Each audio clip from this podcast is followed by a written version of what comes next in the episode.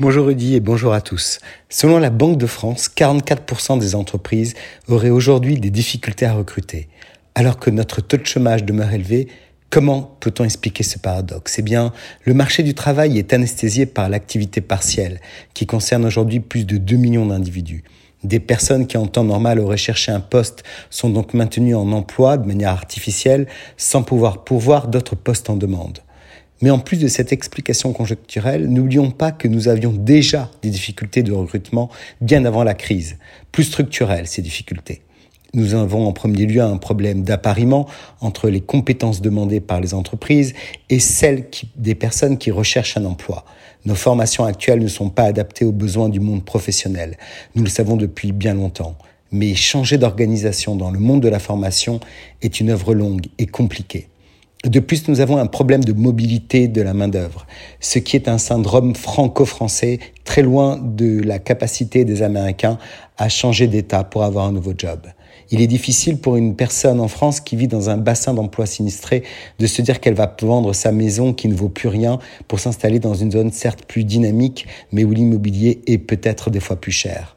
Enfin, certains secteurs comme la restauration ou le bâtiment ont un problème d'attractivité, dû à des salaires peu élevés et à des conditions de travail difficiles, qui s'est aggravé avec la crise sanitaire. Sans aller jusqu'à la déclaration du gouverneur de la Banque de France, qui a même déclaré que ces difficultés de recrutement menaçaient plus l'économie française que les variants du Covid, SIC, mais il n'en reste pas moins que pour attirer les salariés, les entreprises sont en effet obligées d'augmenter les salaires ce qui accroît leurs coûts et leur fait perdre en compétitivité. Mais nous avons observé ces dernières années que ce mécanisme devenait de moins en moins vrai. L'attractivité passe désormais par des contrats plus longs. Alors les solutions on peut agir sur les problèmes structurels. Les entreprises doivent se rendre plus attractives et les pouvoirs publics doivent former les chômeurs de longue durée aux métiers de demain et mener une politique du logement qui encourage aussi la mobilité. Cela dit, il ne faut pas s'attendre à une solution rapide. Ces mesures peuvent prendre plusieurs années avant de porter leurs fruits. D'autres solutions existent et règlent en partie la problématique comme l'intérim qui repart très fortement à la hausse en 2021 et l'externalisation grâce à notamment le management de transition. Cette solution qui consiste à louer, entre guillemets, des compétences de manager pour des missions définies de quelques semaines, de, voire même jusqu'à 18 ou 24 mois.